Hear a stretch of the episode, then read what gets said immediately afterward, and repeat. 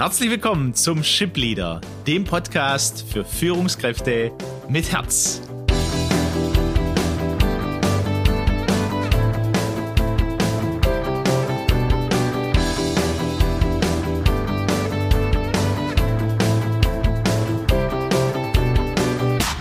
Ich darf euch ganz herzlich begrüßen. Mein Name ist Aleko Vangelis und äh, heute wieder an meiner Seite Peter Becker und es ist die letzte Folge vor dem Weihnachtsfest 2020, der Shipleader.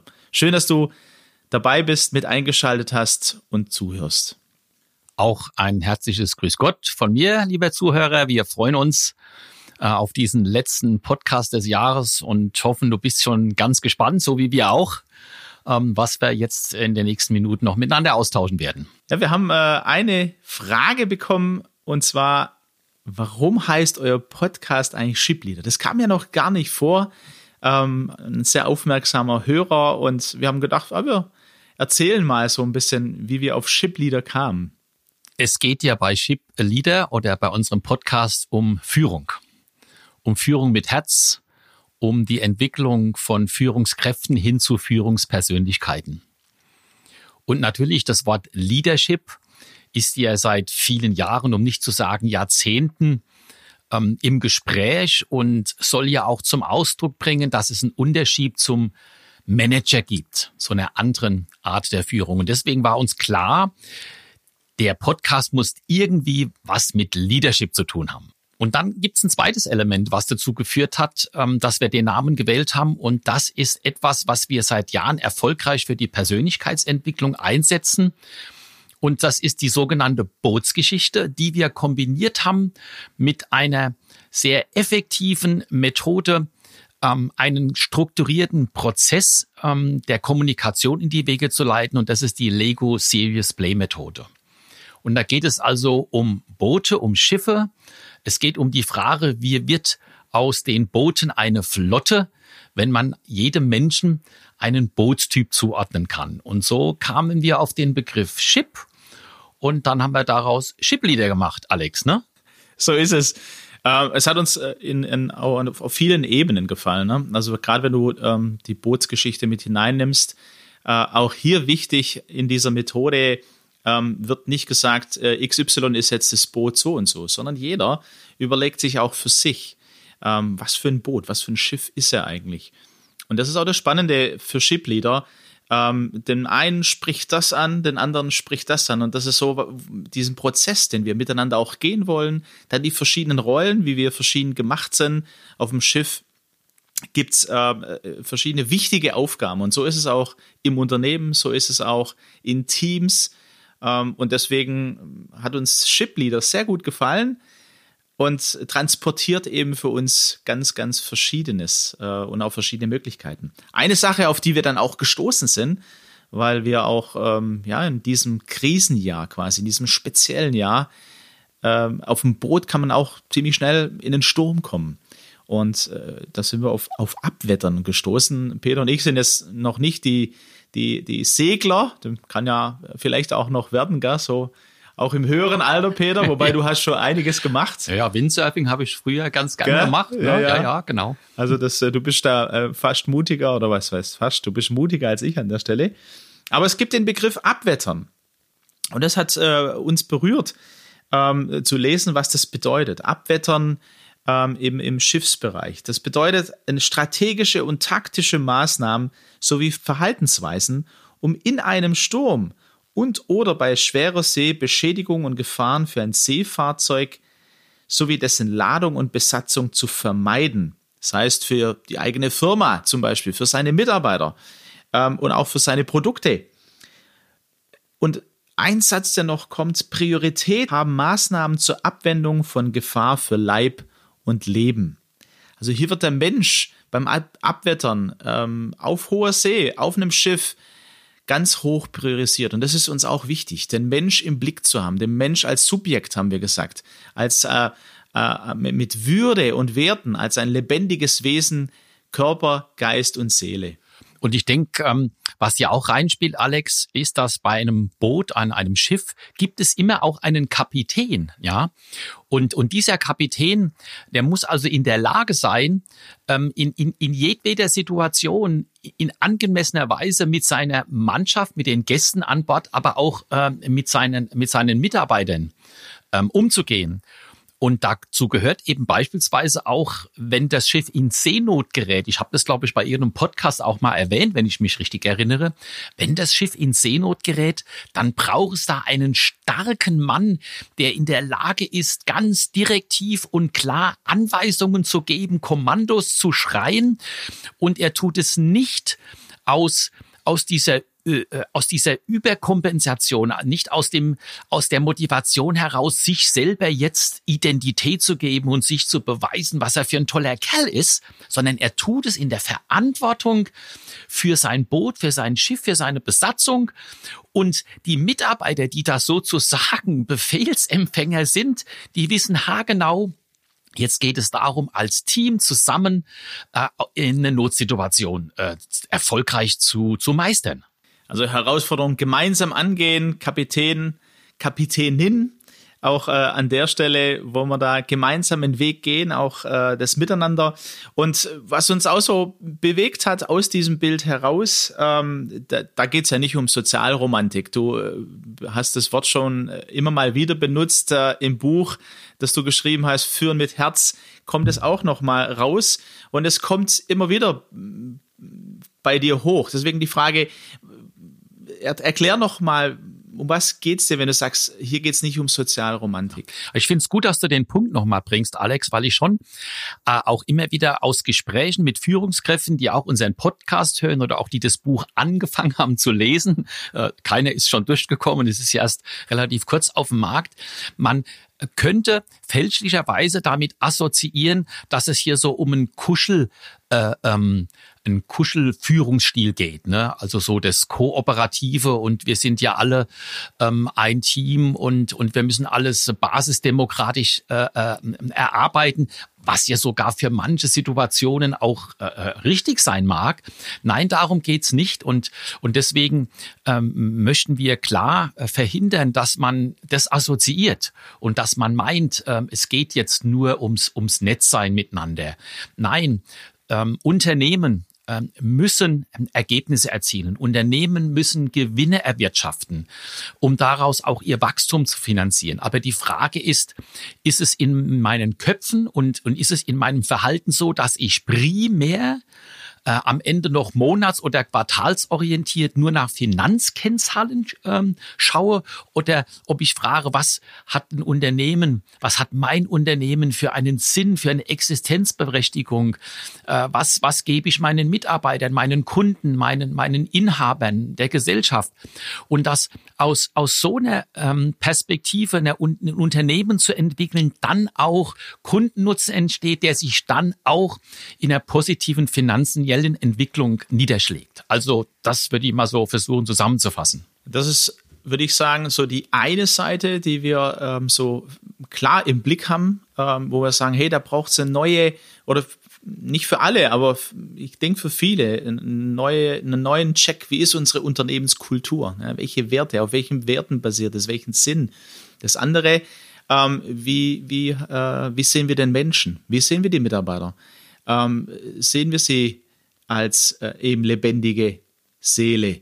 Äh, und wie gehen wir mit ihnen um? Also es zeigt sich nachher ja auch in der Praxis. Und auch hier, ähm, auch die letzten Folgen, die wir, die wir so mit eingebracht haben, emotional reif zu führen. Ähm, jetzt die letzte Folge mit dem Männerpsychologen, da könnte man ja auch sagen, ne, das ist ja, naja, also das ist schon, das ist schon sehr viel Gefühl, sehr viel Emotion, könnte ich mir jetzt vorstellen, der ein oder andere. Ähm, aber für uns ist es, ist es ja wesentlich mehr, geht es ja wesentlich tiefer. Äh, da geht es ja wirklich darum, das ernst zu nehmen, dass wir lebendige Seele sind als Menschen, ein lebendiges Wesen.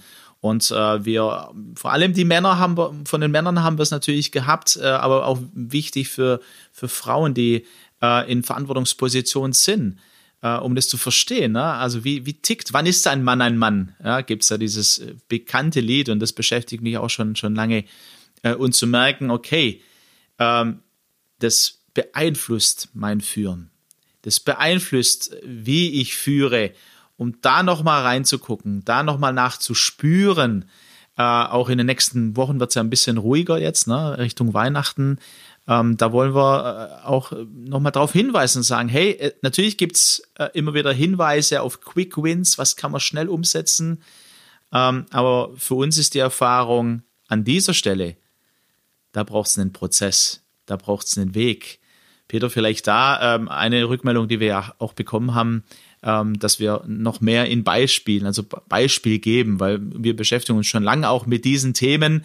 Manches ist für uns vielleicht klarer, für äh, dich als Hörer vielleicht an der einen oder anderen Stelle ist die Gefahr da, ah ja klar, ja, ja, das ist schon so.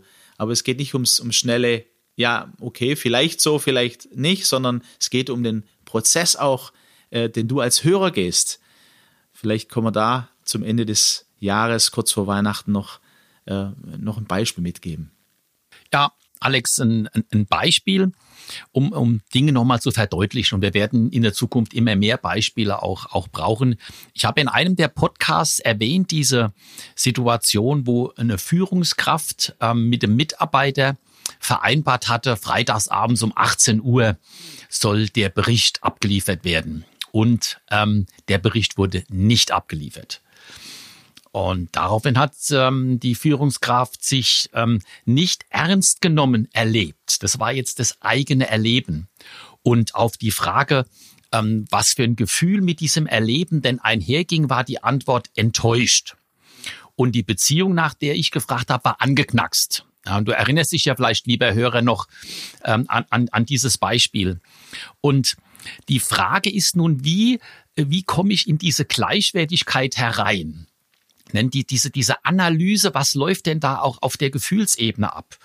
Und da ist es immer die Frage, dieses Gefühl enttäuscht sein und nicht ernst genommen in so einer Situation hat dann immer etwas mit einem Gefühl und einem Erleben aus der Kindheit zu tun. Du hattest ja mal dieses Kind-Ich genannt aus der Transaktionsanalyse. Also da ist es interessant wahrzunehmen, in dem Moment, wo ich eben nicht in meinem Wert bleibe, in dieser Gleichwertigkeit, sondern ich mich durch das Verhalten des anderen in eine Minderwertigkeitssituation, also Minderwertigkeit steht jetzt hier als, äh, als Containerbegriff für enttäuscht und nicht ernst genommen, dann hat es immer etwas mit einem kindlichen Erleben zu tun. Und, und bei dieser Führungskraft war es so, ähm, äh, dass diese Führungskraft in, in der Kindheit Wünsche geäußert hat, Erwartungen geäußert hat und gemeint hat, die würden dann auch erfüllt werden. Und es hat immer und immer wieder erlebt, ähm, wurde nicht erfüllt wurde nicht erfüllt. Also dann hat das Kind irgendwie einen Schluss draus gezogen. Ja, also Wünsche, ähm, Wünsche, damit muss man leben können, die werden nicht erfüllt und hat damit ja auch umgehen gelernt. Ja, und hat auch nie gelernt, in seiner Herkunftsfamilie ganz klar äh, auch zu kommunizieren, auch Erwartungen. Und jetzt diese Führungskraft, wenn man dann mal reinschaut, hat nun Wünsche geäußert, ja, und hat dabei gar nicht wahrgenommen, dass die Aufgabe der Führungskraft ja ist, nicht einen Wunsch zu äußern, sondern eine Vereinbarung mit dem Mitarbeiter zu treffen und dann auch abzuklären in der gegenseitigen Kommunikation, ist diese Vereinbarung ähm, klar, ja, haben beide zugesagt, ähm, und das kann er jetzt lernen. Das heißt, er muss sich selber als Führungskraft ernst nehmen, und muss klar kommunizieren, muss ein anderes Führungsverhalten lernen. Aber dazu muss er aus seiner kindlichen Rolle, aus diesem kindlichen Verhaltensmuster und seinen in der Kindheit geprägten Glaubensüberzeugungen aussteigen. Das heißt, also jetzt vor Weihnachten unserer letzten Folge, ne, geben wir das einfach mal mit. Aber ich würde noch ganz kurz einhaken. Ähm, bedeutet jetzt für äh, die Führungskraft und für unseren Hörer jetzt, ähm, ja, kann ja ganz Verschiedenes bedeuten. Aber du würdest sagen, hey, ähm, wenn du Herausforderungen erlebst in, in der Zusammenarbeit mit deinen Mitarbeitern, mit anderen Führungskräften, wie auch immer, dann lohnt sich der Weg zurückzugehen, ja, ins Kind-Ich, ja, in die Kindheit, dort zu überlegen, wie war das denn eigentlich dort? Was hat sich denn darüber entwickelt über die Jahre und erkenne ich vielleicht auch selber Muster? Die haben ja immer mit Gefühlen und Emotionen zu tun. Ähm, ist es das, was du meinst? Und natürlich auch, du hattest auch in einem Podcast gesagt, ähm, überlegen, überlegt, äh, wie die Beziehung ist wie die Beziehung zu der Person ist, mit der ich jetzt vielleicht gerade im Konflikt bin oder wo ich mich äh, ärger drüber, enttäuscht bin. Ja, das kann ja ganz verschiedenes sein. Ist das in die Richtung? Geht es in die Richtung? Ja, es geht genau in die Richtung. Und wenn du, lieber Hörer, jetzt gerade ganz starke Dagegengefühle oder oh, das geht ja gar nicht und oder was soll denn der Quatsch? Also Führung und Kindheit. Wenn du jetzt gerade ganz starke Gegenemotionen spürst, dann will ich dir sagen, da steckt ganz ganz viel Potenzial noch in dir drin, was freigesetzt werden kann, wenn du gegen deine Gefühle sagst, Mensch, wenn das tatsächlich wahr ist, dann will ich mich damit beschäftigen. Und viele Führungskräfte wehren sich förmlich dagegen, auch mit mir im Gespräch mal in diese Kindheit, in diese Herkunftsfamilie einzusteigen. Aber dort sind ja die ganzen Schätze verborgen, aber gleichzeitig noch auch haben die Blockaden und diese Über-Unterkompensationsmuster, diese äh, ähm, angeknacksten Beziehungen, so hatte ich sie als Beispiel genannt, haben dort ihre Ursache. Und dort kann man dran arbeiten. Ja, wenn man die Transaktionsanalyse nimmt, gibt es ja nicht nur das Kind-Ich, sondern man rutscht auch als Führungskraft ins Eltern-Ich. Ne? Das heißt, man überhebt sich über seinen Mitarbeiter.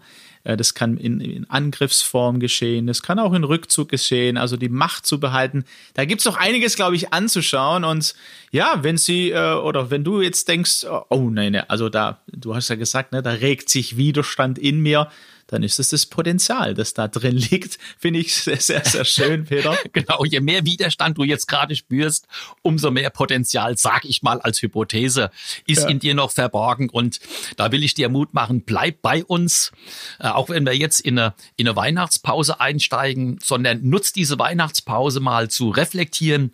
Und wenn du, was ich hoffe, natürlich auch mein ähm, Buch äh, gekauft hast oder möglicherweise als Geschenk schon vor dir hast, dann nimm dir die Zeit und fang an zu lesen. Da, da sind Schätze drin, da sind Möglichkeiten drin verborgen und da wollen wir dir richtig Mut machen. Ja, und auch hier nochmal die Einladung. Mail at shipleader.de jederzeit. Wir sind empfangsbereit. Euer, äh, eure Kommentare, eure Fragen, eure Rückfragen, eure Anmerkungen. Und äh, da haben wir ja jetzt ein bisschen vielleicht mehr Ruhe über die Weihnachts-Neujahrszeit dann. Ähm, wir würden uns auf jeden Fall total freuen. Ja, wir haben ja gesagt, mit dem Shipleader gehen wir einen gemeinsamen Weg und äh, machen jetzt eine Pause ähm, und hören uns wieder am 13. Januar im Jahr 2021.